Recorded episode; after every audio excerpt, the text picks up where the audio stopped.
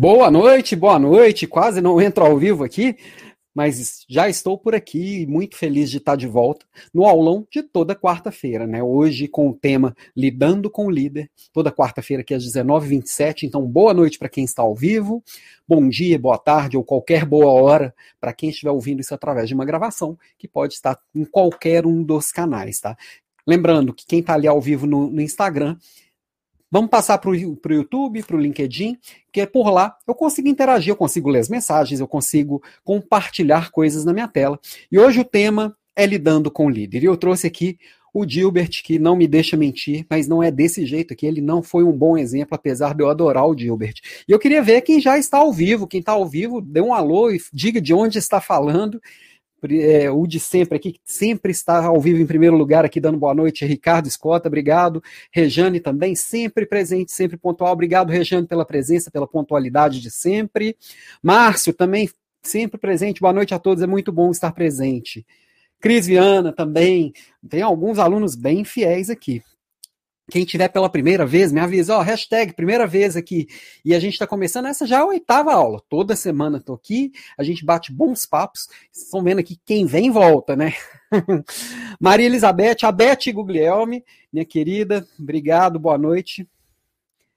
Crisiana, 1927 em ponto. Eu gosto muito de ser pontual, sabe, Cris? Sempre respeitando o horário de todos. Às vezes eu não consigo terminar no horário, mas eu sempre tento. A Lu, minha querida Lu, lá de Florianópolis, obrigado, Lu, pela presença. Do Carmo Barcelos também, sempre presente. Obrigado, do Carmo. Tiago, boa noite. Essa aula promete. Nem me fala, nem me fala, Tiago. Ai, Cris, do Belém do Pará. Vamos lá. A Érica Knoblaut. Boa noite, Érica. Me corrija se eu falei seu sobrenome errado, tá? Tem muita consoante. oi, oi, Beth. A Érica, primeira vez aqui. Obrigado, Érica, pela primeira vez. Espero que você goste. E tô toda quarta aqui. Vamos, vamos que vamos e seja bem-vindo ao nosso time aqui, ao nosso grupo. Floripa aqui. Obrigado, Lu. Minha ex-vizinha lá em Florianópolis, minha ex-liderada, muito feliz em tê-la por aqui conosco. É, vocês me jogaram numa enrascada aqui na semana passada. Para quem está aqui pela primeira vez, a Érica, por exemplo, sabe? Quem está presente escolhe o tema da próxima aula. E olha o tema que escolheram para mim, né? Lidando com o líder. Na verdade, foi escolhido na semana passada assim, gestão do gestor, mas aí eu fiquei meio receoso, parecia muita pretensão da minha parte, eu querer fazer gestão do gestor. De certa forma, é a gestão de uma relação e é uma gestão que a gente tem que cuidar no dia a dia de toda forma, tá? E aí eu preferi colocar esse título aqui um pouco menos pretensioso, que é lidando com o líder. Eu já tive muitos líderes na minha vida e durante a preparação para essa aula eu tentei relembrar todos eles. E eu contei 25, desde a minha primeira experiência lá aos 17 anos, quando eu estava indo fazer estágio na Caixa Econômica Federal, que eu tive como, como uma gestora, eu comecei minha vida com uma líder menina, e que eu aprendi bastante com ela, e de lá para cá foram 25. É, eu vou trazer muita coisa do que eu ouço, do que eu vejo e do que eu vivi para a gente conversando aqui, mas eu queria ouvir também de vocês. É sempre aqui uma troca e, e, a gente vai aprendendo juntos, né? Porque eu estou falando de uma relação com gestores e eu já ouvi muita história de coisas que eu nunca vivi na vida. Apesar desses 25, confesso que teve alguns que eu, não, não, que eu me lembrei depois que a lista estava pronta e tem um que eu não lembrei nem o nome. É, mas enfim, são coisas que acontecem. Foi uma, foi uma, pessoa que passou rapidamente e nessa rapidez toda não me veio o nome de jeito nenhum. Então, é, a gente vai trocando aqui. O meu gestor atual, eu gosto tanto dele que ele é meu gestor pela segunda vez. Então, é, tem, a gente vai conversando aqui, não necessariamente eu estou falando do meu momento atual, que eu tenho um gestor que, que, que, é diretor lá na empresa há mais de 30 anos e é meu gestor pela segunda vez, depois que ele passou um tempo fora do país, voltou, enfim. E aí a gente está junto aqui de novo. Vamos ver quem mais chegou por aqui, né? Rejane, primeira vez por aqui. Aham, Rejane, eu sei, viu? na aula de hoje, verdade. Rejane, obrigado pela confiança de estar aqui. Acho que a, Rejane está desde a primeira aula, na verdade. Alexandre Veronese também sempre presente. Obrigado, Alexandre.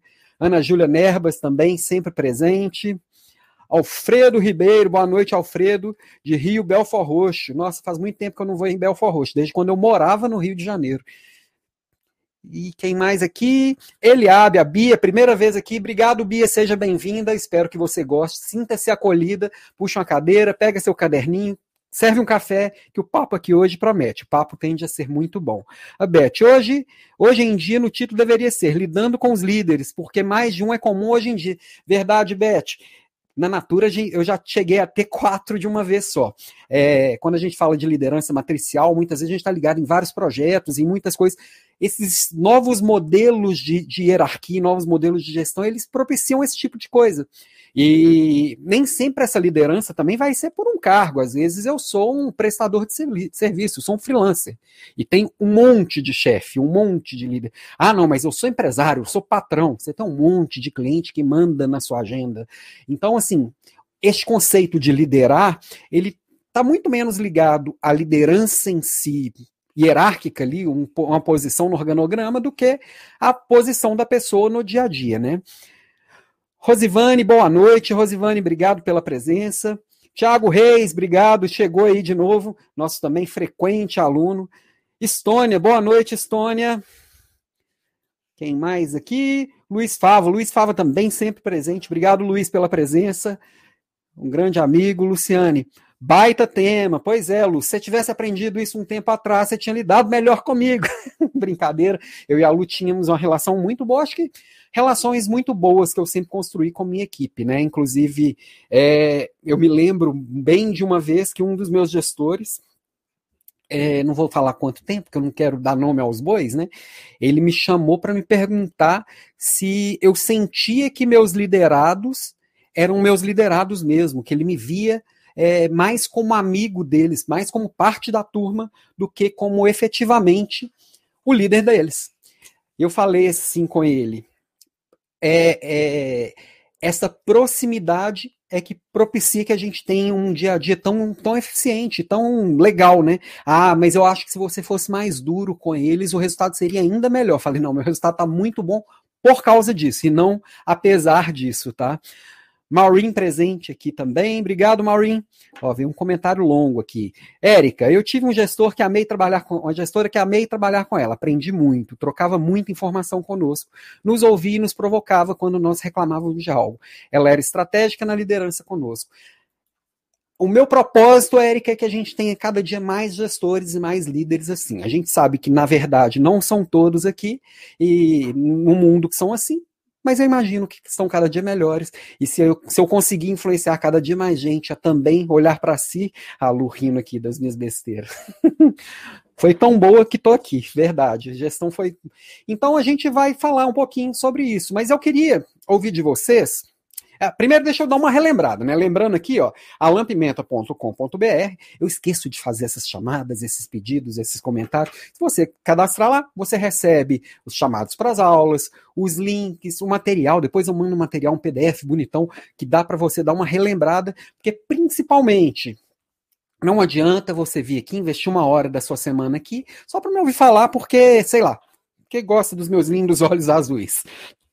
É, Invista esse tempo e depois invista o conhecimento que você ganhou e as reflexões que você teve para aplicar. Toda aula eu deixo aqui coisas para realmente você sair fazendo. Não vem aqui só enrolar, não. Gosto de bater papo, mas eu quero que saia daqui realmente botando em prática, né? Lembrando, nós já falamos aqui de liderança na era pós-digital, liderança à distância, feedback, engajamento do time, liderança situacional, inteligência emocional, gestão de conflitos, e hoje aqui está falando de lidando com líderes. Tem gente que falou assim, ó, isso aí é uma pós-graduação que você está oferecendo para gente de graça. Eu falei, não, pós-graduação a gente não tem essas conversas de vida real e essas trocas que a gente tem, não. Pós-graduação você vai pegar no livro e aprender no livro. Sei que tem algumas melhorzinhas por aí, mas as que eu, eu já fiz três até hoje, nenhuma me trouxe vivência de verdade de quem tá lá no campo de batalha, não, tá? O que mais? Próxima quarta tem aulão de novo, como toda quarta-feira, às 19h27. E eu já queria deixar vocês aí pensando no tema. Vão pensando e no final nós vamos votar, vocês escolhem. Eu trouxe algumas sugestões, mas como sempre, algumas sugestões, é só para não ficar tão perdido. Mas durante o nosso papo pode surgir vários assuntos e vocês podem pedir qualquer coisa. Alguém tiver alguma ideia, joga aqui no chat e a gente vai. E se outras pessoas gostarem, a gente vota. O máximo que vai acontecer é eu falar: Isso eu não sei Me dá mais duas semanas que eu corro atrás. Agora, dá para organizar e trazer coisas da vida real aqui. Eu trouxe alguns temas aqui que podem, podemos tratar, que é futurismo e liderança. A gente pode falar de como lidar com uma equipe ruim. A gente pode falar de personal branding, né, que é trabalhar a marca pessoal. A gente pode falar de comunicação eficaz, produtividade no home office, é, demissão humanizada, que é um tema que já pediram aqui algumas vezes, gestão da mudança, enfim. É, são temas sugeridos para as próximas aulas, né? E aí tragam ideias aí, vocês é que mandam aqui, eu vim para servir a todos vocês e trazer o melhor e o mais legal para que a nossa aula seja cada dia mais dinâmica, né? E claro que aqui veio errado, hoje estamos na aula 8, já na oitava semana de aula, e aqui eu queria que vocês pensassem, refletissem e, se possível, colocassem aí no chat é, não precisa colocar no chat, né? Se, se quem colocar aqui, eu não vou ler para não expor o gestor atual, tá? Mas você pode só lembrar aí qual que é o adjetivo, se você escolher um adjetivo, qual que é o adjetivo que você descreveria seu gestor atual? Reflexão. Eu tenho dificuldade de escolher um só para o meu gestor. É, mas vai pensando aí e coloca aqui para gente. Deixa eu ver algumas outras mensagens aqui. Eu tive ótimos gestores. Mas tive uma que me causava medo. Todo mundo já teve, Rosiane. É... Josimar, boa noite, Josimar. Alfredo Ribeiro, desafio de estar motivado para motivar. Verdade. Isso, isso, é sempre um desafio.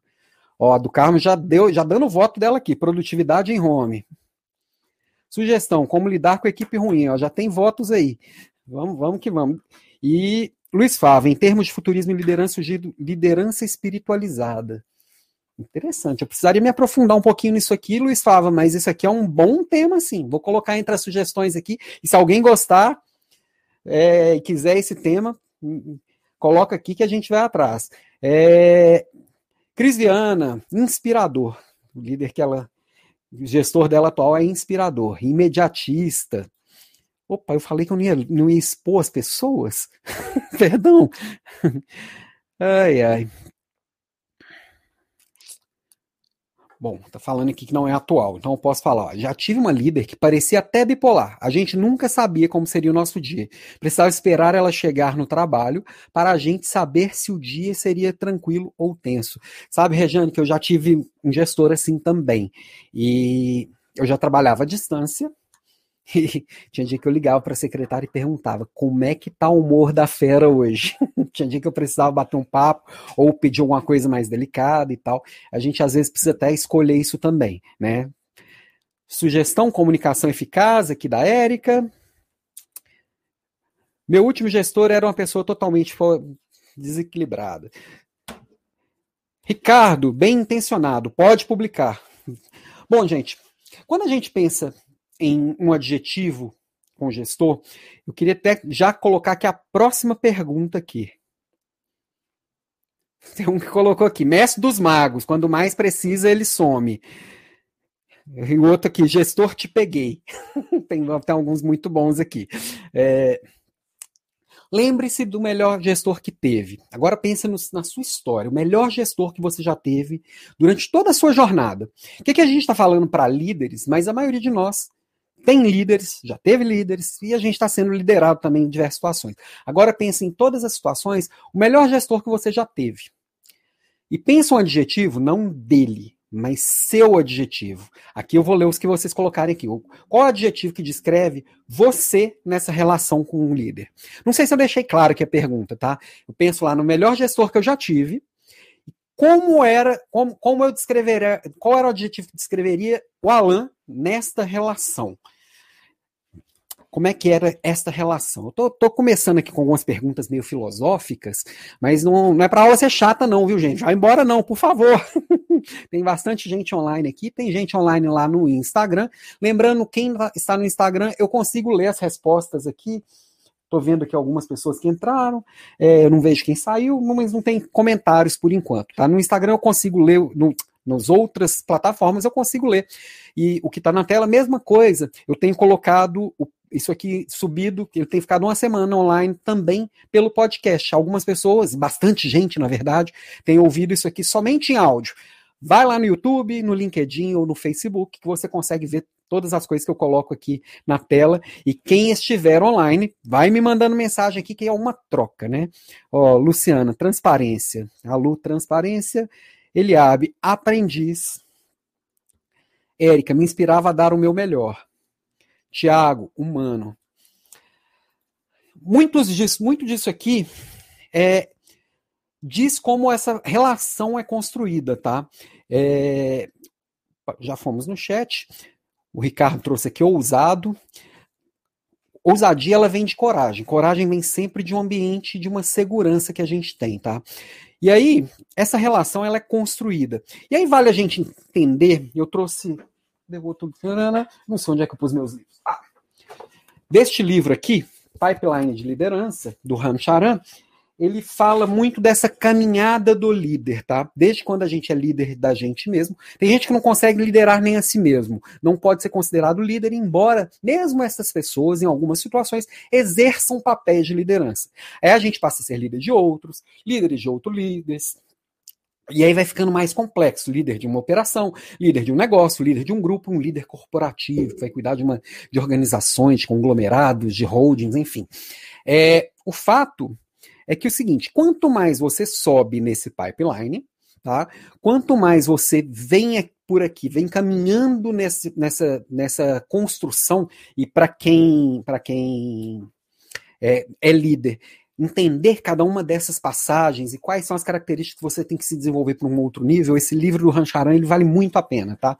É, agora, principalmente, a gente entender que quanto mais acima o líder está nesse pipeline, mais distância do dia a dia ele tem das, dos pequenos detalhes do dia a dia.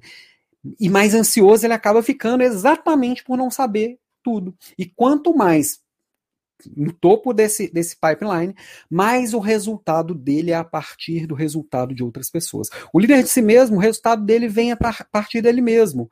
Enquanto que o líder de outros é porque essa primeira passagem é, a pessoa já passa a entregar pelo outro. Isso exige uma série de coisas, e aí essas construções que você vai construindo, que vai fazendo no dia a dia, para poder ir, ir, subindo nesse pipeline, faz toda a diferença e faz todo o sentido, tá? É, que mais que eu trouxe aqui? O mais importante é a gente lembrar que essa relação com o líder é uma relação profissional. O jeito que você vive com o seu chefe, com o seu gestor, com a pessoa que está ali te liderando no dia a dia, ou líder de um projeto, é uma relação profissional. Na teoria, ela deveria ser exatamente igual a que você tem com um liderado seu, ou com um par, ou com um parceiro, ou com fornecedor, com qualquer stakeholder, né? Que é uma relação profissional. Uma relação profissional pode se tornar uma relação de amizade, uma relação mais íntima? Pode. É, é sempre a gente é, é bom a gente entender e gerenciar e entender principalmente o que está acontecendo. Tem muita gente que, a, que vai até um ponto a mais e o outro não, não abriu espaço para esse um ponto a mais. A gente precisa perceber. E como que a gente percebe? Ouvindo e percebendo, estando próximo do outro, tá? Deixa eu ver aqui, chegaram algumas mensagens a mais aqui antes de eu entrar nesse ponto aqui de quais são as características de uma relação profissional. Ó, Maureen, uma troca de conhecimento. Meus líderes tinham a idade do meu filho, muito bom. É, às vezes acontece, sabe, Maureen? Primeira, primeira experiência que eu tive com liderança, eu tinha 22 anos. Eu não tinha nada na cabeça, embora eu tinha certeza que eu tinha muita, né? Aquela petulância juvenil. E assumi uma equipe de 90 pessoas na época, 90 famílias. E eu tive que ter bastante sabedoria, embora pouca idade. Eu tive que ter saber lidar bastante e trocar muito com essas pessoas. Eu tive que ter muita humildade, embora eu olhe para trás hoje e ache que eu tinha tive menos do que eu poderia ter tido, tá? A gente vai aprendendo com a vida, né? Regiane, inspirada. Ricardo, Alan, quando der uma dica de livro, poderia a capa, colocar a capa como slide. Ah, verdade. Eu, eu vou fazer sempre isso, viu, Ricardo? Vou voltar com ele aqui, pipeline de liderança, e de qualquer forma ele vai no material escrito alampimenta.com.br. Se não me engano, você já está lá na lista que eu acho que, que, que você já comentou aqui comigo. É, vai estar tá sempre por lá. Outro que chegou aqui, que está sempre presente conosco, o grande William, também já foi da minha equipe. Obrigado pela presença aqui, William. Ah, William, Hoje eu trouxe aqui para indicar também um livro que você me deu de presente. Não sei se você vai lembrar, Como Fazer Amigos e Influenciar Pessoas. Tá amarelo, caindo aos pedaços, já li umas 35 vezes. Quando o William era da minha equipe, ele me presenteou. Não sei se era uma indireta, viu? Mas enfim. Obrigado, William, pela presença. Uma relação profissional. Então, como que é essa construção de uma relação profissional que você vai construir com seu líder e você vai construir também com as outras pessoas. Com o líder, é uma relação que às vezes é muito complexa, porque as pessoas às vezes têm medo, às vezes acham que não podem, às vezes têm medo de perder o emprego. E tem gente que sim, perde muitas noites de sono, muita energia e muita coisa. É... Ah lá, o William lembrou do livro, sim. Espero que não seja uma indireta, viu, William? Como fazer amigos e influenciar pessoas. É um baita livro. Presente do William. é, muita gente perde muita noite de sono e muita energia com medo de perder o emprego, com medo de o que que o meu chefe vai achar do que eu vou falar. É, e às vezes a gente, neste medo, a gente acaba piorando a situação. Porque ao invés de tornar a vida do gestor mais fácil, a vida dos pares mais fácil, a gente quer se fazer presente, a gente quer estar tá perguntando, a gente quer se testar o tempo inteiro. Isso não ajuda. Então, uma relação profissional ela tem que ser pautada pela confiança. Isso é construído no dia a dia, através de perguntas e respostas, através de verdade, transparência, que é o próximo item aqui. Então, é construído, confiança é construído todos os dias. E transparência é a base. Tem que ter verdade. Se alguma coisa aconteceu que não foi legal, eu tenho que chegar e falar. Tá? E vai influenciar no trabalho do outro, eu tenho que chegar e falar. Principalmente se esse outro for o meu gestor. Né? Responsabilidade. Eu tenho que ser responsável pelas coisas que são a minha responsabilidade, que espera que eu seja fe que, que, que, eu, que eu entregue. Então, se eu tenho entregas com data, eu tenho que cumprir essas datas. Se eu tenho resultados a entregar, eu tenho que entregar esses resultados. Se eu tenho que entregar algo num nível de qualidade X, esse X é o mínimo que eu tenho que entregar. Então, isso é responsabilidade. É eu, como gestor, eu espero da minha equipe que eu não preciso ficar cobrando que eu sei que é trabalho delas. E eu, como liderado, eu espero que meu gestor não fique me perguntando o tempo inteiro se eu estou fazendo o que eu deveria estar fazendo. Se ele não confia, item um, né? Se não confia que eu estou fazendo, então não, não, eu não deveria estar aqui. Ó, tem gente aqui chegando novo. Cris Melo, desculpe o atraso, tá desculpada, Cris. Obrigado pela presença, boa noite. Então, é, essa responsabilidade também é uma base, porque na hora que eu tenho alguém na minha equipe, eu estou contando com esse alguém na minha equipe. E se eu respondo para alguém, seja esse alguém o dono da empresa, seja alguém, esse alguém meu gestor, seja esse alguém meu cliente, seja esse alguém é, alguém que espera que eu cumpra um combinado. Estas são as bases, né? Outra coisa que a gente precisa entender, embora este conceito esteja se revirando por aí, é a questão da hierarquia. Eu respondo para alguém e eu tenho uma equipe, né? Eu sou líder de outros líderes. Alguns de vocês são apenas liderados e estão buscando uma, uma liderança, mas a maioria do meu público aqui são líderes. Essa hierarquia, ela tem que ser entendida para poder ela ser exercida não pelo cargo, mas pela confiança e, aquela, e aquele pipeline lá do Rancharan. Eu vou assumindo mais, é, mais funções de gestão e menos funções de execução. Eu vou me tornando mais executivo e menos executor para cada uma daquelas passagens. Então, eu entendo, por exemplo, e essa hierarquia é importante a gente entender também que eu fazendo a gestão do que acontece sob a minha responsabilidade, eu não deveria, por exemplo, que alguma liderar, alguma pessoa que é liderada pela minha equipe, por exemplo, eu lidero uma equipe de líderes de outros líderes também, passasse por cima de uma das minhas gerentes para vir falar comigo. Ah, mas não tem espaço para falar? Tem, sempre tem. E eu deixo muito, falando, falando aqui no meu dia a dia, eu deixo muito aberto esse canal entre as líderes de negócio que respondem para as minhas gerentes, que respondem para mim, virem direto em mim. Mas toda vez que uma líder de negócios vem conversar comigo, a primeira pessoa que eu vou conversar logo em seguida é a gerente dela. Porque esta relação é de confiança e essa hierarquia ela foi respeitada. Eu não posso fazer tomar uma decisão contrária à da minha gerente, senão isso aqui fica todo quebrado. A mesma coisa, eu não vou no gestor, na gestora do meu gestor para poder falar alguma coisa. Ah, eu pedi para ele e ele não pediu. Senão fica igual criança que, que vou pedir para a avó o que a mãe não deixou. E a avó vai lá e estraga a criança. É sempre assim, né? que mais? Colaboração. Ah, deixa eu voltar só um ponto aqui falando de hierarquia, porque entra direto aqui na colaboração. Por que, que eu falei que a hierarquia às vezes está dando volta? A gente já está falando, por exemplo, muito de, de holocracia, ou alocracia, ou holacracia, cada lugar está chamando de um nome, que é, uma, que é uma, um modelo de gestão que não tem essa liderança tradicional, é um modelo quase que um organismo vivo, que cada situação tem um líder, e são, é, é praticamente um organismo, é, é um organismo autogerível e que os, as pessoas vão fazendo a liderança de acordo com cada ponto.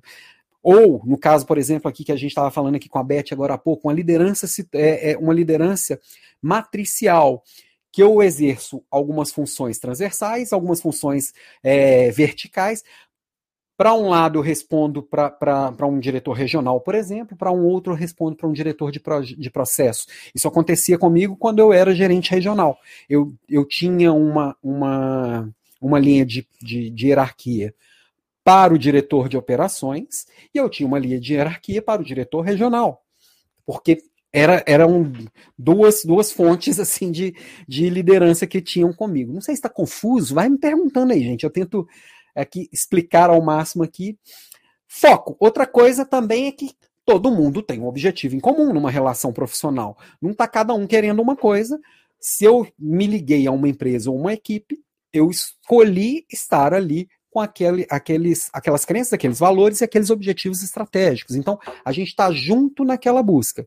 Eu e meu líder estamos na mesma busca. Não adianta eu estar tá para lá e o outro para cá, tá? que mais? Postura. Eu tenho que ter uma postura profissional. Então, eu não vou chegar numa reunião com o meu diretor de camiseta e regata.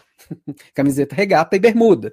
Eu não, quer dizer, às vezes até acontece, né? Que na natura às vezes a gente tem umas, umas, umas reuniões fora do lugar. Já, já fui de, de bermuda e regata. Meu, meu exemplo foi péssimo. Mas é saber como eu me colocar e como eu entregar as coisas, como executar as coisas e como me postar da forma que é esperada na minha posição e junto da outra pessoa. Isso tem a ver com linguagem, tem a ver com roupa, tem a ver com um monte de coisa é como eu me coloco, tá?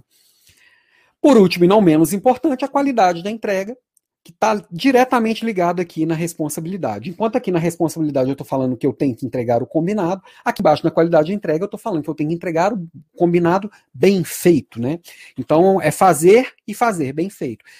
Essas são as coisas que eu acho que compõem uma relação profissional. Vale para o seu gestor, vale para a sua equipe e vale para os seus pares, parceiros, etc. Vamos ver quem tem alguns combinados, comentários aqui. Regiane, uma relação profissional tem que ter respeito com as diferenças. Regiane, esse é um ponto que é uma das grandes bandeiras que eu carrego, tá? E eu acho que ela entra aqui nessa questão da confiança, embora valha sim um, um tópico a mais aqui, porque as pessoas são diferentes. E eu tenho que entender e respeitar essa diferença. Essa diferença vai, vai acontecer com a minha equipe, que tem gente, muita gente muito diferente de mim, e vai acontecer também com o meu gestor, que pensa diferente de mim em um monte de coisas. Agora, eu posso escolher, lembrando da aula passada, eu posso escolher entrar em conflito, eu posso escolher entrar em combate, em confronto, né? Ou eu posso escolher simplesmente engolir o sapo, botar o, o, o rabinho entre as pernas e fingir que não estou vendo e sofrer, chorar no banheiro que, como se nada tivesse acontecendo. Como, o que, que, eu vou fazer? Depende da relação que eu construir. O combate, o, o, o confronto nunca é a melhor opção. Eu acho que o conflito, às vezes, ele é muito necessário, mas ele precisa de um ambiente para isso, tá? Ó, tem mais um comentário da Regina. Para ter uma boa relação profissional, é importante entender o perfil e estilo do líder. Concorda? Sim, concordo. Quando a gente entende e conhece o perfil, é mais fácil criar essa relação. Como toda relação, Regiane. Se eu conheço o outro, eu sei o que, que eu ofereço para o outro. Se eu conheço o outro eu, eu e, e, tenho essa proximidade, eu percebo se hoje está bem, se não está bem, se, que tipo de abordagem que eu vou fazer, qual que é o tipo de linguagem que eu vou usar Se meu gestor, ele ele vai ter lá o conjunto de habilidades e o conjunto de debilidades dele, como todos nós. Se eu sei quais são essas habilidades e debilidades, porque ele me dá transparência para isso e eu estou próximo para perceber, eu vou oferecer para ele coisas que ajudem nas debilidades e vou colocar e vou me apoiar nas fortalezas dele. Então, juntos a gente vai ser muito mais forte do que separados. E ele vai entender que ao meu lado nós somos mais fortes eu vou reforçando essa confiança, eu vou reforçando essa colaboração, eu vou reforçando essa questão da postura. Então, não é puxar saco, é entender e oferecer, né? Tiago, seria ter o controle da situação sempre. Exatamente. É você controlar, mas se deixar controlar também. Da, na transparência que você vai conseguir é, também deixar aberto, deixar em aberto para que vocês construam essa relação. Uma relação é sempre construída, é sempre de, das duas partes, né? E, e, e, passando por cada um desses oito tópicos, isso aqui vai ter muita eficiência. Pensa nisso para qualquer relação, né? E aí trago o livro aqui que o, o William me presenteou, Como Fazer Amigos e Influenciar Pessoas. O título do livro é péssimo, como todos do autor, do Dale Carnegie, e mas é que é um manual de relações humanas que também eu acredito que todo líder, qualquer pessoa deveria ler esse, esse meu ali, eu já li 250 vezes, já, já, já sugeri ele aqui mais de uma vez também. Mais um comentário aqui do Tiago. Se ter, ter a leitura no ambiente, saber a hora certa de utilizar as ferramentas necessárias. Exatamente, ler o ambiente, ler o outro e ter um domínio da caixa de ferramentas, né? Caixa de ferramentas, eu não estou falando só daquela caixa ali de martelo e serrote, não. Estou falando, assim, das habilidades técnicas, né? Que são as hard skills. Eu conheço várias coisas, leio o ambiente, converso com o meu parceiro, pode ser meu, meu líder, ou meu par, ou minha equipe, e tiro da minha caixinha o que eu preciso exatamente para aquele momento. Aí as coisas vão funcionando num ambiente de muito menos estresse e muito menos eh, desgaste, né? Então a relação fica mais leve, o dia a dia fica muito mais leve do que você ficar tentando adivinhar. Eu já fui, já entrei nessa de ah, não, não, meu gestor não sabe conversar, e eu vou ficar aqui tentando adivinhar o que, que ele quer. Isso não funciona nem dentro de casa. Fizer isso com seu marido, com sua esposa, não vai funcionar. Você vai se desgastar, você vai se frustrar, você vai ficar, você vai, muitas vezes vai esperar muito e não vai funcionar e não funciona, não funciona. Então tem que prestar atenção, entender, perguntar, questionar. Proximidade, essa base aqui. Por último e não menos importante, autonomia. Eu espero que alguém na minha equipe faça o que, que, deveria fazer, responsabilidade. E que não fica toda hora me perguntando, porque eu preciso de tempo para ser líder. Eu preciso de alguém que, que facilita a minha vida, que torna a minha vida mais fácil. Da mesma forma, eu tenho que tornar a vida dos meus colegas de trabalho mais fácil, eu tenho que tornar a vida da minha equipe mais fácil, eu tenho que tornar a vida do meu gestor mais fácil eu tenho que levar solução para ele e não problemas. E às vezes muita, eu vejo muita gente levando problema para o gestor só para uma coisa, para mostrar que está ocupado, para mostrar que está ocupado.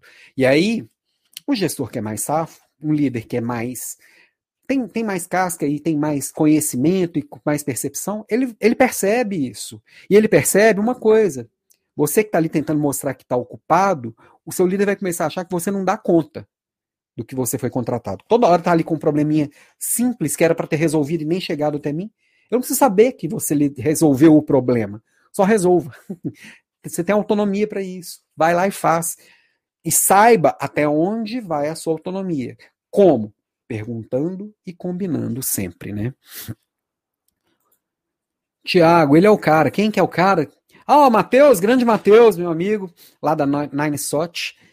Eliabe, é, acredito que, que é muito válido contribuir com itens que são as dificuldades de entrega de seu líder.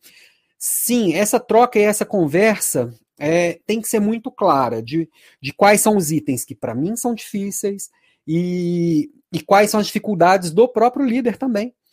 Fala assim, o que está difícil que eu posso te ajudar? É, tal coisa não está fluindo. Como que a gente pode construir isso junto? Mas isso você precisa construir este ambiente Para o seu líder sentir que você é aliado dele, né? Quem mais aqui? As promessas não realizadas seriam uma, um entrave na relação liderado-líder? Sempre que tem um combinado não cumprido, independente se é daqui para lá ou de lá para cá, quem foi perguntou, desculpa, Alfredo. É, a gente vai abalar aqui o primeiro item, que é o da confiança. Então, toda vez que uma promessa não foi cumprida, independente da parte, vale uma conversa e um recombinado de como que nós vamos lidar nas próximas situações, tá? É sempre uma troca. É, lembra que eu, é, é, eu gosto muito da, da, da, analogia do jogo de frescobol. O papel é deixar a bolinha sempre no ar. E é um jogo. Bota para lá, bota para cá. A hora que a bolinha caiu, levanta e joga a bolinha de novo, né? É, Cris, vai lá e faz. É o lema do time da escola fazendária. Liberdade e responsabilidade fazem a diferença. Isso aí, Cris. Vai lá e faz. É o é o, a materialização de autonomia, né? E aí essa liberdade e responsabilidade é o, é o que vai dar a base para isso. Isso sempre faz toda a diferença. Parabéns aí por conseguir aplicar isso na prática. Tem muita gente que, que fala, mas não faz, tá? Fazer é bem mais difícil. Tema autonomia e liberdade. Tema para a próxima aula, Tiago? Não entendi aqui seu comentário. Juliane, a autonomia anda junto com a empatia? elas, andam, elas andam próximas, mas não necessariamente uma pessoa com muita empatia dá muita autonomia, tá? Não, eu não consigo enxergar uma correlação direta, embora muitas vezes quem tem empatia consegue entender o mundo pelo olhar do outro e dá essa autonomia com mais facilidade. Mas eu conheço também gente que dá muita autonomia, mas que não tem empatia, não. Dá só porque sabe que vai funcionar melhor, mas não porque o, estou é, é, enxergando o olhar do outro. Então, não são diretamente relacionados, embora seja bem comum ver, é, perceber que equipes que têm uma autonomia muito grande, existe uma empatia grande também entre as partes. É, elas estão próximas ali, mas eu não acho que sejam, que sejam diretamente proporcionais, não, tá? Aqui, ó, a Crisiana acredita que sim também. Bom, já fui lá no chat. Mas aí temos o líder autoritário. Opa, exato, tema para a próxima aula: autonomia versus liberdade. Fica aqui a sugestão e vamos, vamos no final a gente escolhe. Líder autoritário. E a gente vê que desde que o mundo é mundo, existem líderes autoritários. Aqui o Dr. Hitfield representando meu amigo Richard Eiras, que, que também sempre está presente, está sempre falando de liderança, que está numa jornada para extinguir os dinochefes, mas a gente vê aqui embaixo o Sr. Space lhe mostrando que, inclusive no futuro, eles estarão presentes. Os, os líderes autoritários, daquele que manda e que grita, que esperneia, eles existem. Eles existiram e eles sempre existirão.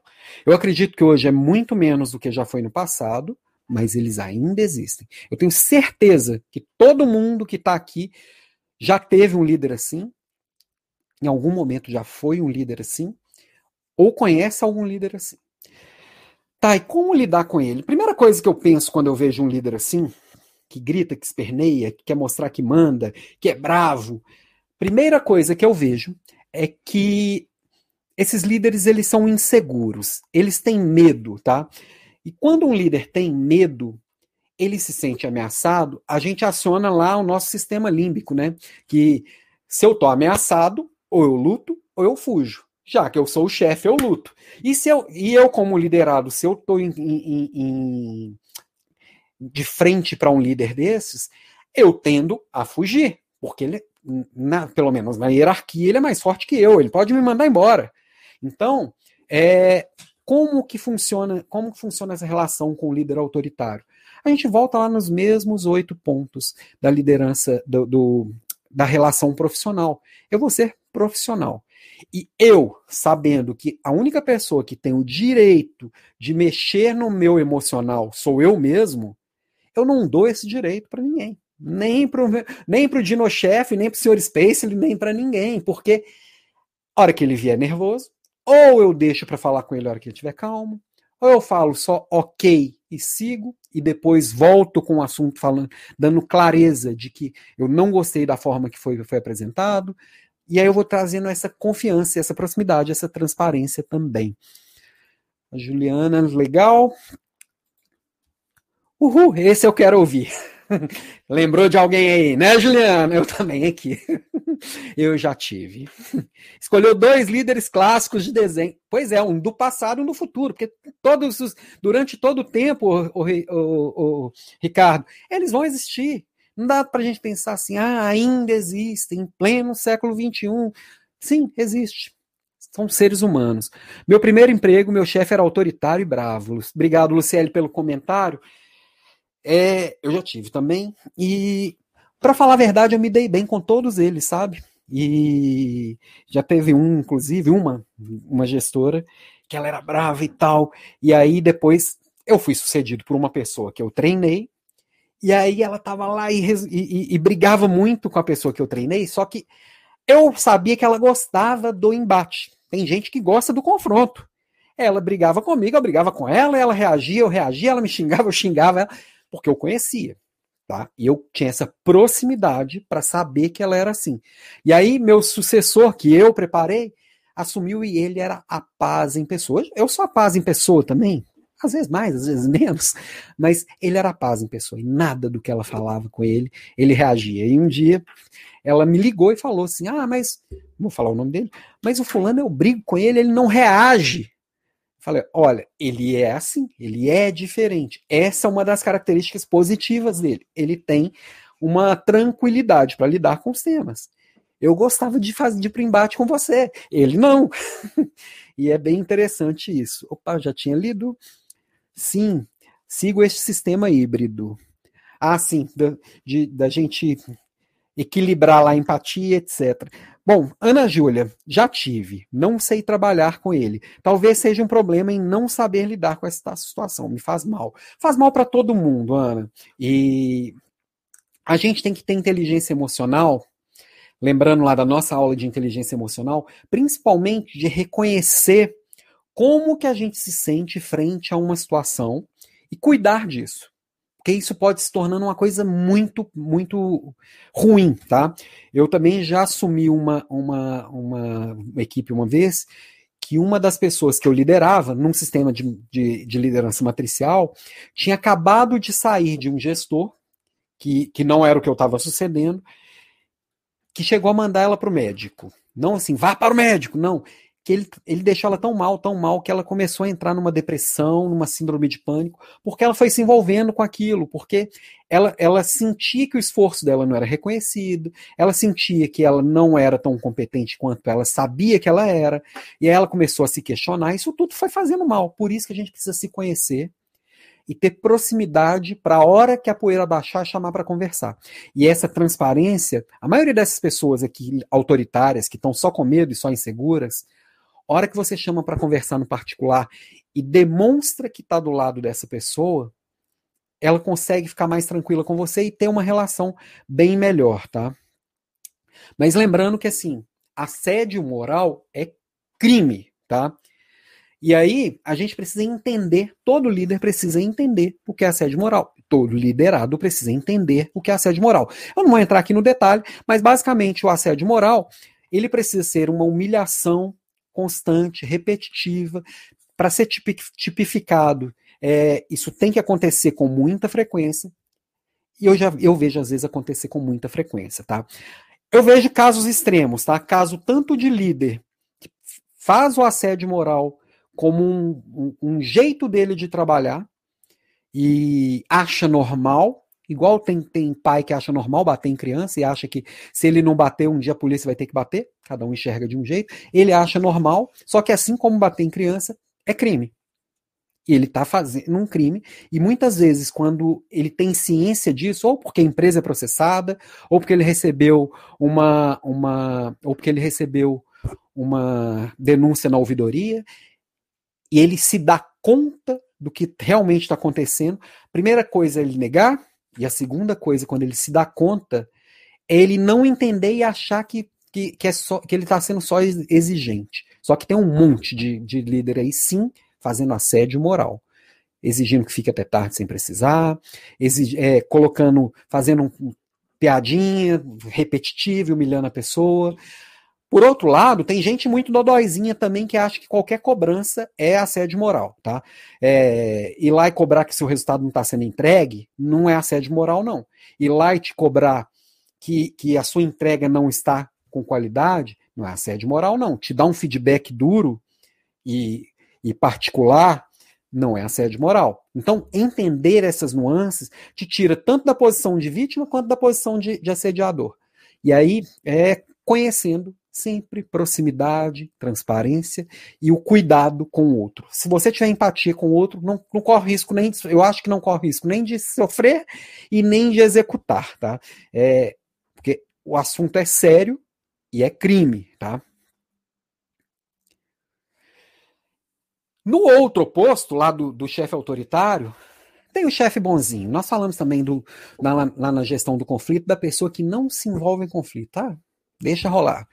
É aquele chefe bonzinho que não dá feedback negativo, que não chama atenção, que não estimula o seu crescimento, não te tira da zona de conforto.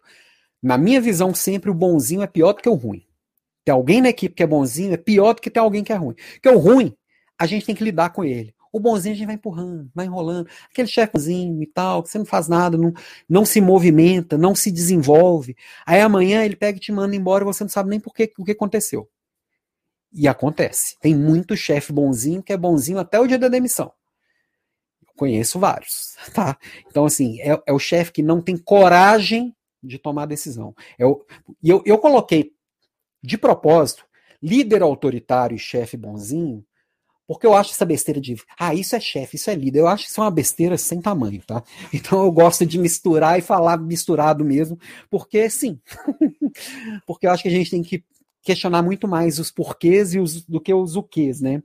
E esse chefe bonzinho também, esse oposto também é ruim. Então, é sempre bom a gente tomar um cuidado para a gente não ser o chefe bonzinho e nem o chefe autoritário. Achar no ponto de equilíbrio onde a gente funciona bem. Lembrando que assédio moral é crime, claro, e deixa passar e deixa acontecer, não vem resultado também. Deixa eu ver aqui com, alguns comentários aqui que veio aparecendo. Tá, tá, tá. Opa, já tinha lido da Ana. Júlia, horas tiro o pé e outras, outras avanço no momento certo. Mas um dia, amigo, chamei ele para o café. O café, ele, ele sempre é bom, porque ele tira grande parte da formalidade, tá? E hora que você começa a fazer isso com mais frequência, vai se tornando menos difícil. E chamar mesmo, fala assim, você coloca o limite, tá? Sempre, qualquer relação que, que a gente se envolve, a gente coloca o limite. Se o seu gestor, vou até colocar aqui na câmera, tirar aqui do, tirar o chefe bonzinho da tela, que eu não tô gostando dele botando língua para mim, não. eu gosto de gente que faz, gosto, gosto de gente à toa, não. É, quando a gente tem é, é, chama para conversar e coloca o limite, fala aquilo que aconteceu ontem eu não gosto e eu não quero, o que, que a gente pode fazer para não acontecer de novo? Você está colocando seu limite. Ah, mas se ele me mandar embora? Às vezes é melhor você sair do que ficar ali sofrendo aquilo e ele tratando como se fosse normal. Se você não falar que não gostou, muita, muita gente não vai nem saber do que, que você não gostou. Embora algumas coisas sejam bem óbvias, né? Mas isso te chamar para conversar, sempre trocar, é o que funciona, tá? Sempre funciona. Oi, Lorena, tive um. Lorena, tive um chefe autoritário. Não durou muito tempo, pois suas ações eram muito divergentes dos valores da empresa. Às vezes grita, tá? Mas tem empresa que é, vai ficando com ele, porque no curto resultado, no curto, curto prazo, às vezes o resultado vai acontecendo. Só que no longo prazo nunca se sustenta, porque a equipe não se sustenta, as pessoas vão ficando sobrecarregadas e o ambiente, a segurança psicológica vai para o espaço. Então, tem, tem empresa que percebe logo de início e não aceita, e vai trabalhando feedback ou troca, e agora tem algumas que vão empurrando, né? É, o Thiago aqui, chefe é bonzinho até a bomba estourar, exatamente. Aí ele bota a culpa em alguém, né? Já tive líder que me fez parar na terapia. Não sabia lidar com ele. Desenvolvi crise de ansiedade. Isso tem sido muito comum, tá? Principalmente agora na quarentena, que o momento está muito incerto. Muito desses líderes autoritários que estavam numa boa se tornaram autoritários porque sentiram medo. Eles estavam numa zona de mais tranquilidade, e a hora que eles se sentiram com medo, eles repassaram o medo.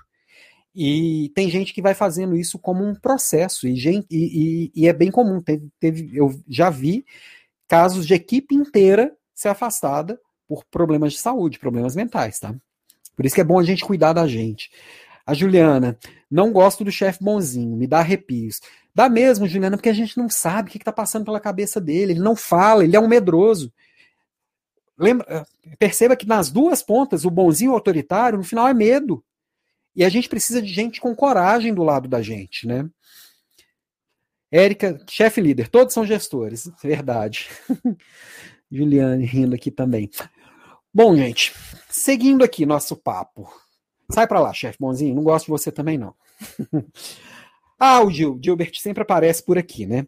E só uma chargezinha aqui para dar uma, uma relaxada, mostrando que assim, às vezes o papo com o líder se torna tão próximo que até as enroladas que você dá nele, é, ele tá junto de você. Mas não é para isso. Se a gente está numa relação profissional que estamos buscando o melhor sempre, o objetivo é comum, eu não tenho que enrolar ele, ele não tem que me enrolar, a relação tem que ser sempre focando a evolução, tem que ter, ter, ser, ter, ser sempre buscando o melhor, tá? Sempre buscando o topo.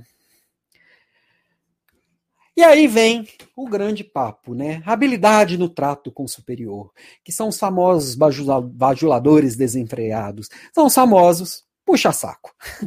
Quem não conhece um que levante o dedo, que atire a primeira pedra. É quando fala assim, vou, vou fazer, vou dar uma aula de como lidar com o líder. Primeira coisa que vem na cabeça fala, vai ser uma aula de ensinar puxa-saco. Não é isso. Definitivamente, o puxa-saco ele não é bom em mais nada além de puxa-saco. E cada dia mais o líder ele percebe quem é puxa-saco e quem está fazendo de verdade. Aquele lá, o gestor bonzinho, tem um monte de liderado bonzinho também, que é só isso aqui, ó. Puxa saco. Não funciona, não é sustentável, não é bom você ter na sua equipe gente que é assim, e muito menos é bom você agir dessa forma com seu gestor. Porque lembra lá nos, no, nos oito, os oito pontos importantes para a gente construir uma relação sólida, uma relação profissional? O primeiro é confiança. Se eu tenho do meu lado alguém que fala que tudo tá bom, que eu sou lindo, que, que, que eu sou forte, que eu não tô gordo, eu não vou acreditar nessa pessoa. Eu não vou confiar. Então, eu preciso de gente que me fale a verdade. Claro que a verdade, às vezes, precisa ser dita de um je do jeito certo. Tem muita gente que fala assim: ah, mas eu sou sincero, mentira, você só é grosseiro mesmo. Então, como que eu sou educado e falo as coisas com, com cortesia, sem ser puxa-saco? Não é aprender a lidar com o líder, não é aprender a ser puxa-saco, tá? Tira isso da frente, porque aqui, eu até trouxe uma frase aqui. Quem puxa saco, puxa tudo, inclusive o seu tapete. Lembrando que isso tudo aqui vai nos materiais, por isso que eu coloquei aqui de novo alampimenta.com.br, vai lá, cadastra. Vamos ver aqui o que mais. A Cris tá rindo aqui até agora, essas besteiras que eu falo. Daniela Silveira, a vida basicamente é encontrar equilíbrio. Sempre, Daniela. Assim, é, a gente pode falar aqui mais vezes também sobre polaridades. A gente está sempre buscando equilíbrio entre o caos e a ordem, entre o preto e o branco, entre a luz e as trevas. Entre... E a hora que a gente vai se equilibrando é a hora que a gente chega numa tranquilidade, sempre. Já passei por isso, Alan, do cafezinho.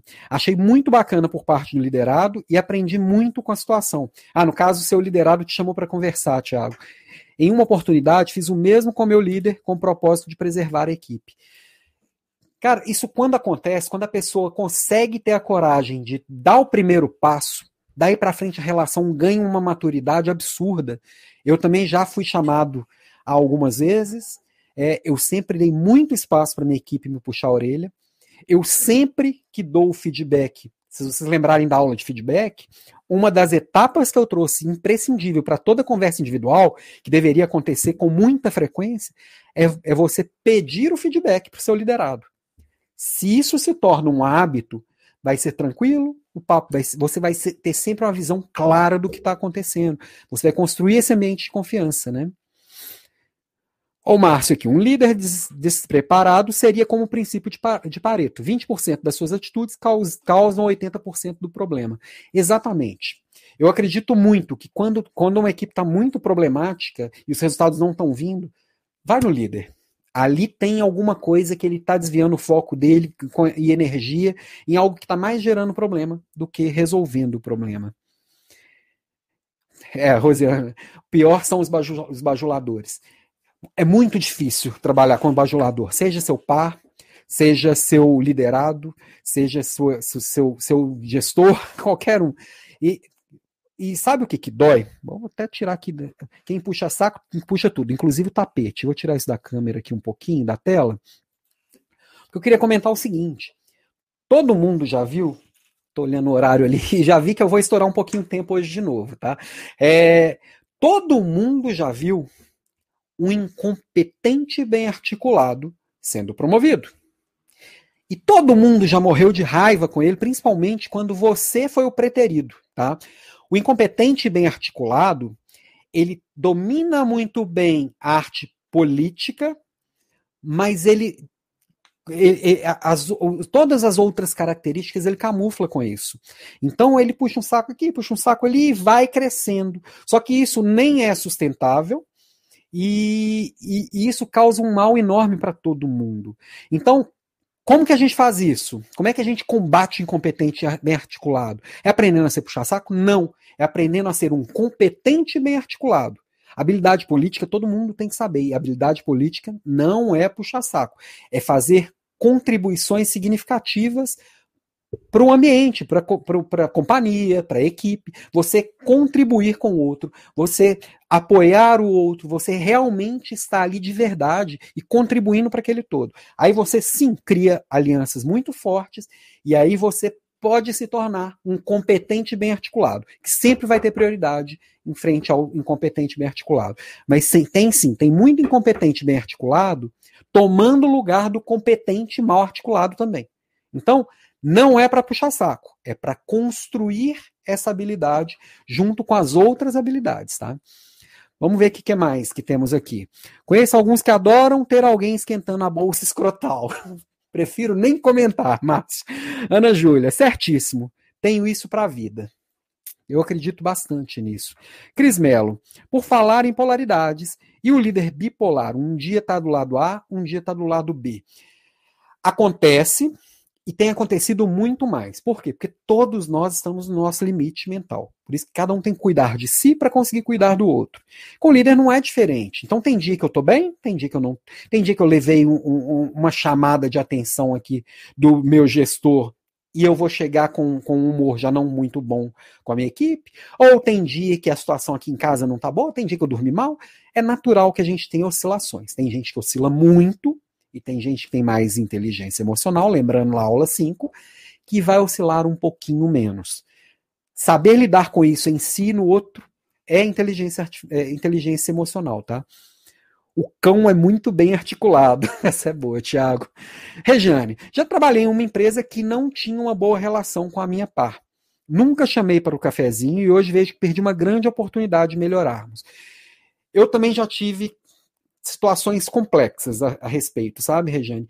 É, já tive problemas, e, e, falei disso na aula passada que a gente estava falando de conflito, já tive conflito com pares, em todos os casos que eu chamei para conversar depois, foi maravilhosa a relação dali por diante.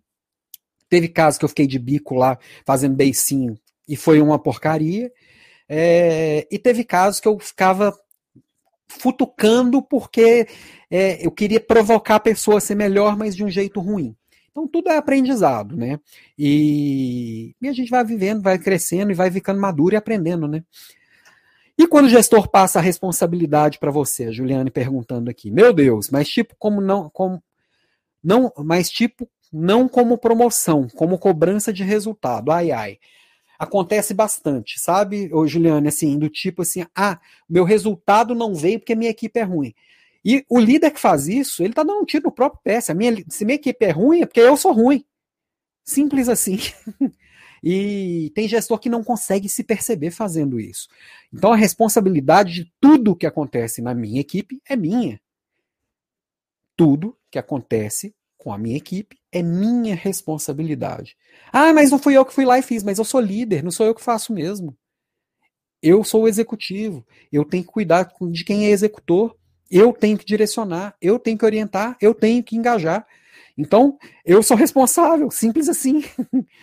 Alfredo, entre vários gestores ao mesmo tempo, sempre procuro ser o elo de solução para o melhor resultado, mas é um desafio.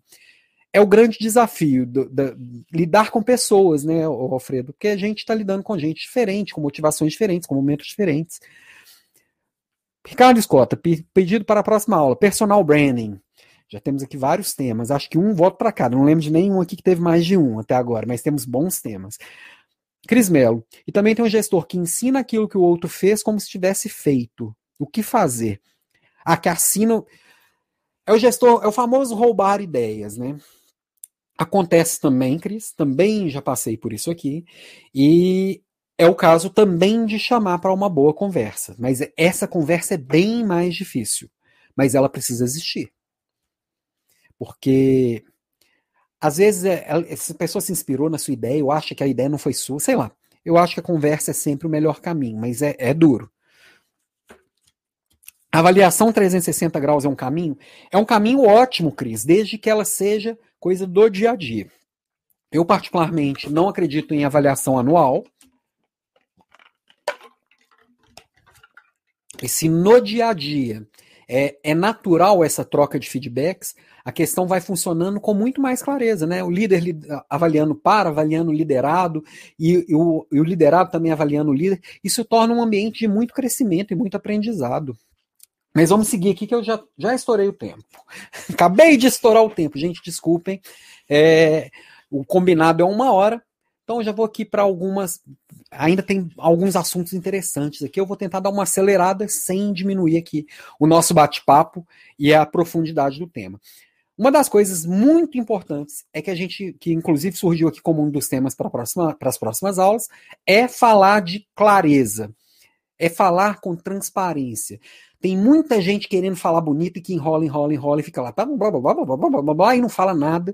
Eu tô cansado de participar de reunião que às vezes a pessoa gasta 15 minutos só fazendo a introdução, que fala, fala, fala, fala, fala, fala, tá só se vendendo e não fala nada.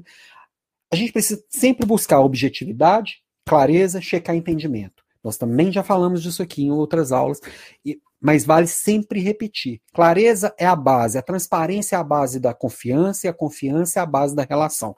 Então, investir em uma comunicação de qualidade é imprescindível. Eu vou trazer aqui sete passos que eu acredito muito que são passos para você colocar no caderninho e montar o seu plano de ação e começar a executar amanhã cedo. E depois eu quero que você me conte que vai fazer toda a diferença ou não. Bom, sete passos aqui importantes, na minha visão, tá? Isso aqui eu tirei da, da minha cachola e pode ser que vire dez. Se tiver mais algum que eu não coloquei aqui, coloquem aqui no chat e a gente aumenta a lista.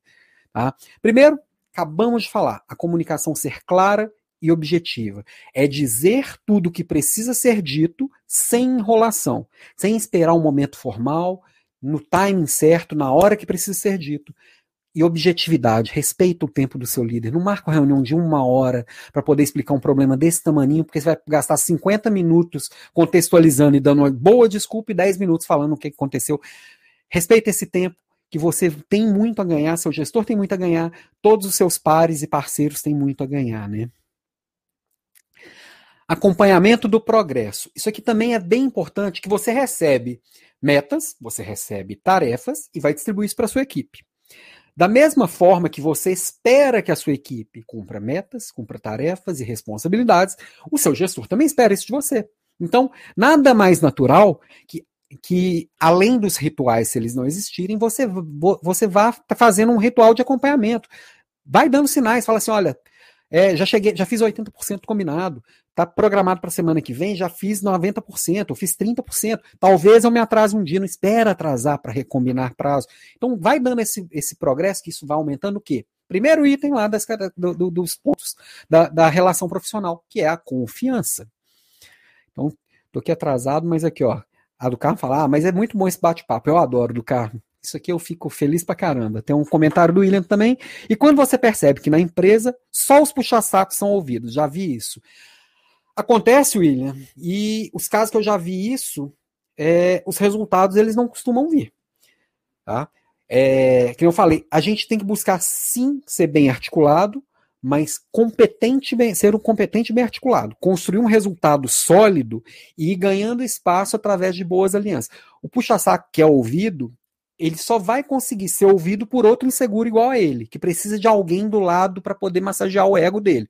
Então, é uma dupla fraca, vamos dizer assim. Mas acontece e tem empresa que eu já vi que estava indo água abaixo porque essa era a cultura da empresa, era o que estimulava. E já vi equipe também com resultado de mal a pior, porque parecia que era, que era a festa do balão mágico, né? Parecia o trem da alegria, e não tem que ser. Tá? Embora o clima tem que ser bom.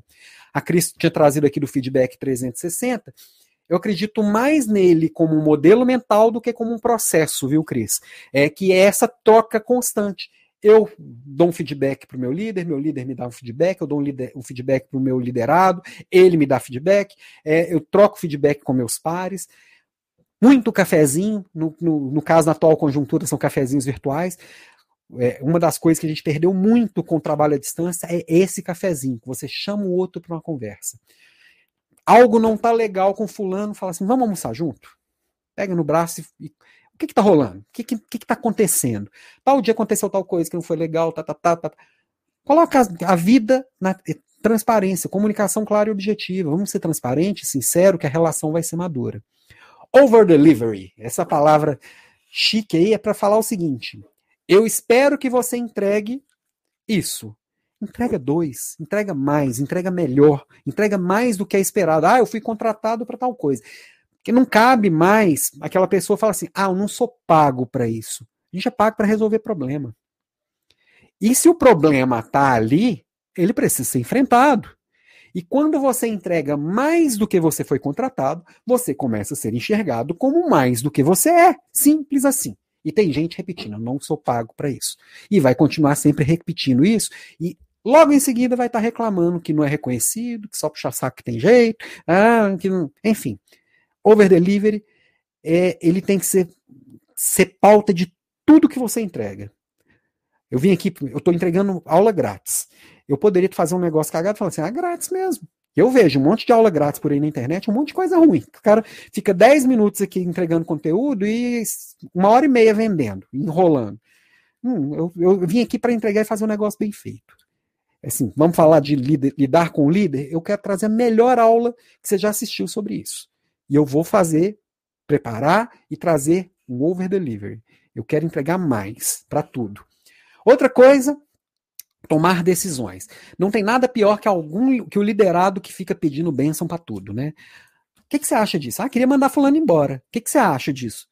Você é o líder dela, dessa pessoa. Toma, toma a decisão você. É diferente de pedir um conselho, de pedir uma consultoria e pedir, e pedir tirar alguma dúvida. Mas 90% dos papos nesse sentido são simplesmente que eu tô com medinho de tomar decisão. E se eu tenho alguém na minha equipe que não toma decisão, essa pessoa não está fazendo o dele bem feito, eu vai falhar lá de novo no ponto número um, que é o da confiança. Porque assim, eu preciso confiar que o ponto número 3 lá de trás, lá, que é a responsabilidade, vai ser entregue. Lembrando que esse material vai todo depois para você fazer seu checklist e, e buscando seu plano de desenvolvimento. Sexto ponto, Vulnerabilidade. Tem muita gente que tem muito medo de assumir que errou. Não, fiz cagada. Todo mundo já fez. Sabe quem que não erra? Quem não faz nada. Quem faz, quem está se movimentando, vai fazer coisa errada. Quem toma decisão, vai tomar decisão errada. É natural. Agora, quando a diferença é o que, que eu faço com o meu erro. Eu posso usar o meu erro para realimentar o processo, eu posso usar meu erro para construir uma uma, uma relação de confiança com as pessoas que são impactadas por esse erro, eu posso usar esse erro para me engrandecer. Ou eu posso usar esse erro para esconder e fingir que eu sou o super-herói. Não, não sou. Eu preciso assumir erro, assumir que eu não sou bom em tudo, pedir ajuda, e isso faz toda a diferença na questão da confiança, na questão da transparência. E é imprescindível que numa, numa relação profissional, principalmente com o gestor, a sua vulnerabilidade ela seja clara. Organização e produtividade. Nada melhor do que as coisas estarem nos lugares certos, com os prazos certos, que você consiga fazer o máximo com o mínimo de recursos. E aí eu tô falando assim, às vezes, às vezes a gente pensa em produtividade, só o meu recurso, né? Meu tempo, minha, minha energia. Não, mas são os recursos da empresa, tem os recursos da equipe. Para que, que eu preciso gastar a verba do mês todinha? Será que eu preciso? Às vezes sim, às vezes não. Então, como que eu consigo ser o melhor organizado e produtivo possível, sempre olhando o todo, né? Ó, a Cris trouxe uma aqui que tem tudo a ver com a primeira, mas valeria sim um bullet a mais, que é a escuta ativa. Não dá para não, não ouvir o que está acontecendo de verdade, ter uma, uma, uma escuta efetiva, né? Opa, já tinha lido, do Carmo. Juliane Panoni, verdade, esse papo, olho no olho no presencial, perdemos temporariamente. Olho no olho é virtual, ele, ele pode ser muito bom também, tá, Juliana? E eu tenho tido conversas maravilhosas, assim, de muita sinceridade, muita transparência e muita qualidade. O que a gente perde mais mesmo é aquela conversa informal. Vamos ali agora. Na hora do cafezinho, encostar ali do lado e falar assim: vamos falar sobre tal coisa? Essa a gente acabou perdendo porque não tem mais o cafezinho ali, o corredor, né? É, Joaldo, quando o líder favorece apenas os próximos a ele e não enxerga quem está produzindo de verdade. Joaldo, por isso que a gente precisa cuidar para se posicionar, para que a gente seja percebido, tá? É, cuidar da marca pessoal, cuidar do posicionamento, inclusive é um dos temas que foi sugerido para próximas aulas aqui, é como que eu vou conseguir colocar para fora e ser percebido. É, é um desafio, sim, e com a distância, com o trabalho à distância, esse desafio é ainda maior, mas ele pode ser construído a partir de um plano bem, bem focado e técnicas, tá? Cris, qual o melhor modelo de avaliação de gestores?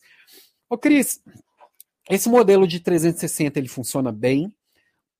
É, eu gosto do modelo de Nine Box, que a gente vai, olha tanto, tanto o ponto qualitativo quanto quantitativo. Agora, o melhor, a melhor questão é do, não é o modelo de avaliação, é o modelo mental por trás da avaliação. Se a gente consegue fazer isso numa constante e fazendo parte do dia a dia, e se a gente consegue ter um bom sistema, e aí é, tem alguns bons sistemas, embora eles ainda estejam, possam melhorar, vamos dizer assim, é, que eu vou, vá registrando isso no dia a dia, eu consigo terminar o ano com uma base sólida para poder avaliar de verdade. E não assim, termino o ano, na última semana do ano, o gestor fez alguma coisa que não foi legal, eu vou lá e avalio ele mal. Sendo que ele teve 360 de dias fodas em cinco dias ele estava de mau humor, estava ah, de TPM, estava de é, brigou com o irmão, qualquer coisa do tipo, tá passando mal, perdeu o pai, qualquer coisa que afete, afete uma semana. Se na semana seguinte tem avaliação, o que, que a gente lembra? A semana passada, né? Uh, que mais? Pra gente aí caminhando pro final aqui. Fiz cagada, e agora? Vou resolver. Sempre agir assim é, dentro da minha autonomia. E além de resolver, Ana, é legal a gente dar visibilidade para que as pessoas aprendam com as cagadas da gente também. Aprender com o erro do outro é sempre muito bom. Ricardo, eu ri muito quando dia desses li o pensamento. Eu não tenho medo de errar, tenho o costume. Verdade. Tem gente que erra o tempo inteiro e não aprende com erro, não. ai, ai, muito bom isso. Bom, e se nada disso funcionar? Peguei esses sete passos aqui, montei um plano bonitinho, mas meu gestor continua sendo lá o dino-chefe, continua sendo o Sr. Space, continua berrando, esperneando, continua sendo um líder tóxico, que é a palavrinha da moda aí também, e está me intoxicando e não funciona, e já vi que é assim mesmo. Bom, aí eu preciso pensar em mim integralmente. Será que vale eu estar ali para isso? Será que eu não tenho que desenvolver uma. liberar um tempo livre do meu dia para desenvolver um negócio? Para construir uma coisa nova? Para buscar uma recolocação? Para buscar uma transição de carreira? Será que eu não tenho que acionar níveis superiores da minha empresa porque o líder está passando dos limites? Será que eu não tenho que acionar Ministério Público porque o líder está fazendo é, assédio moral? Não sei. Não tem resposta certa. Cada caso é um caso. Agora, o mais importante é que você se priorize na decisão não troca saúde mental e física por um salário. Por muito, por mais que a gente saiba que às vezes um salário é o que vai garantir também essa saúde física e mental. Mas muitas vezes a gente se mata por, pelo que a gente nem sabe, coisa que a gente poderia resolver com uma conversa. Depois de esgotar tudo, você tem que caminhar para outras coisas e, e construindo essa passagem. Muitas vezes você vai sim ter que se demitir do seu gestor, que é o que a maioria das pessoas que se demitem fazem. Elas não se demitem da empresa, elas se demitem do gestor. E eu, como líder, eu tenho que trabalhar para eu não ser essa pessoa também, né? Uh, Tiago, empregabilidade. Exatamente. Eu, eu não tenho que cuidar do meu emprego, eu tenho que cuidar da minha empregabilidade que mais? Cris Melo, tem momentos que a vida se encarrega de expulsar de um lado e impulsionar do outro. Às vezes a vida resolve, mas a gente precisa, às vezes a gente precisa tomar decisão pela vida, tá? Eu já conheci gente que ficou muitos anos ao lado de gente muito ruim, seja na empresa, seja na vida. Tem gente que fica a vida inteira ao lado de um marido tóxico ou de uma esposa tóxica e, e, e entra numa relação que não vai dar em nada e a pessoa tem medo de tomar decisão. Olhar para si é sempre o melhor, tá? Trabalho é meio de vida, não de morte. Exatamente, Cris. Né, é uma, uma, frase que eu gosto também é assim: não tem nenhum CNPJ que vale um AVC. Bem isso, vamos se cuidar, porque a gente, nós líderes, a gente cuida das pessoas. Se a gente não cuidar da gente, aquela frase lá do avião, né? Coloque a máscara primeiro em si, depois coloque o outro, mesmo que o outro seja seu filho ou qualquer pessoa. Se ajuda, só assim você consegue ajudar o outro. Então vamos decidir o tema da próxima aula. Nós já tivemos aqui falando, gente que sugeriu demissão, personal branding. Me ajudem a lembrar os temas que foram surgindo aqui, gente, que eu já esqueci de alguns, eu não anotei. eu não anotei aqui, minha eleição tá, tá devagar. Então, o que, que vocês querem para a aula que vem? O que, que vocês querem que prepare aqui para a aula que vem? É, eu lembro que o, que o Ricardo falou de personal branding que mais? que mais? Surgiram aqui, gente. Quem está aqui comigo até o final é quem decide. Vocês é que mandam aqui nessa aula ao vivo. Eu não mando nada, não apito nada. Vocês é quem manda. O, vocês é que são líderes aqui. O que, que nós vamos falar na semana que vem? Lembrando que eu dei sugestões lá de, de futurismo. Alguém falou aqui de futurismo também. Alguém tinha dado, gostou dessa sugestão. É, demissão, personal branding, que é marca pessoal, né? Futurismo. Vamos lá, escutativa, a crise aqui, produtividade no home office também surgiu. Tinha dois votos, que mais o Thiago? Personal branding, a Beth. Personal branding, ó, dois votos, não Beth, dois votos não. a Cris também personal branding. É, o Thiago vota em personal branding, então vários votos aqui em personal branding. Produtividade em home office. Produtividade em home, tem três votos aqui para produtividade, cinco para personal branding. Vamos fechar em personal, vamos falar de marca pessoal no próxima, na próxima semana. A Beth indo aqui. Dois, aqui o TSE baixou que semana passada, falou que eu não estava que eu não estava computando direito esses votos, trouxe até um bloquinho para anotar quais eram os votos e eu não anotei nada, né? A Ana personal branding, Cris personal branding, Juliana personal branding, no, no, BBB vocês estavam tudo votando ontem, né, cambada? Produtividade no home office. Eleusa, você apareceu aqui. Que bom te ver por aqui. Érica, produtividade no home office. Personal. Disputa acirrada. Uhul, personal brain. A, a Beth aqui deu a, a, vitória aqui, mesmo ela votando duas vezes. então, semana que vem vamos falar de, de personal branding. Mas foi bem votado aqui é, produtividade em home office fica tema aqui para as próximas aulas. Então, eu queria agradecer todo mundo é, e terminar aqui com mais uma frase. É uma frase que eu postei esses dias no Instagram. Me sigam lá no Instagram também, em alampimenta.com.br. Vocês conseguem me seguir em todas as redes sociais, cadastrar aqui para receber os materiais, receber os avisos das aulas, me seguir no LinkedIn, acho que é eu dei uma olhada em por onde que as pessoas estão assistindo essa aula e 80, 90% vem assistindo pelo LinkedIn, que lá no LinkedIn a gente consegue ter bons papos também. No Instagram eu posto mais besteira, eu posto umas tirinhas, coloco uns stories engraçados e às vezes coloco umas frases que eu gosto dessas frases de impacto, essa do Carl Jung.